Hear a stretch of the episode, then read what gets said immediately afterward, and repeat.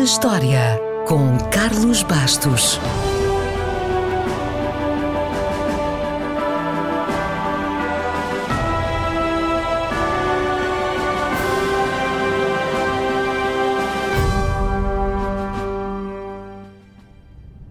Há muito tempo, numa galáxia muito, muito distante, começou a Guerra das Estrelas.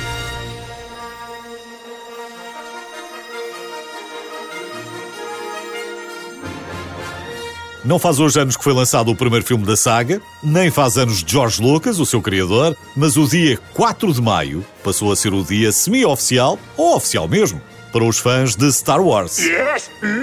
É certo que o trocadilho em inglês faz mais sentido, mas todos percebemos a ideia. May the Fourth be with you é quase igual a. May the force be with you. Desde 2011, que este dia é celebrado em praticamente todo o mundo, já tem direito a programação oficial e tudo, e apesar deste ano não existirem ações com o público, por causa da Covid-19, uma tradição vai manter-se.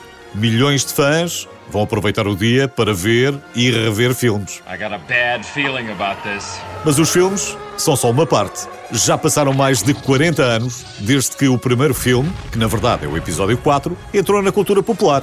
E dependendo da maneira como se conta, já há mais de 10 longas-metragens, além de dezenas de séries de televisão, livros de banda desenhada, cartas, cromos, jogos de vídeo, parques temáticos, milhões de brinquedos, milhões de artigos de merchandising e, claro, milhões de dólares. At last! Where have you been? What are you talking about?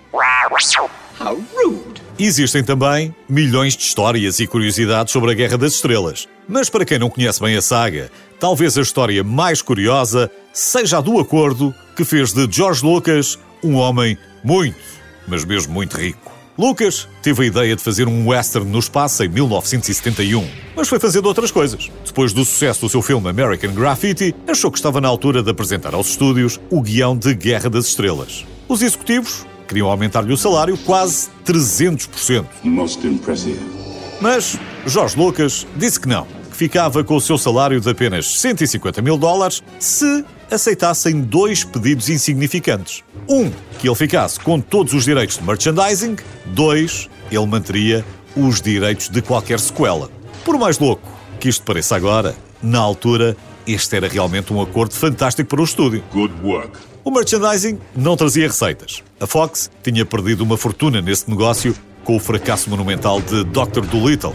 E os direitos para uma sequela também não eram importantes, porque nenhum executivo pensou que o filme teria algum sucesso. E pronto, George Lucas lá foi finalizar o guião, com 150 mil dólares no bolso e um contrato que parecia incrivelmente ingênuo. Hoje tem um património de quase 6 mil milhões de dólares, quase o dobro do seu amigo Steven Spielberg. Great kid! Don't get cocky! Tecnicamente, George Lucas realizou apenas seis longas-metragens em toda a carreira e quatro foram da Guerra das Estrelas. Em comparação, Spielberg dirigiu mais de 30 filmes diferentes e muitos são os clássicos de maior sucesso de todos os tempos. I am a Jedi, like my father before me. E isto não é depreciativo.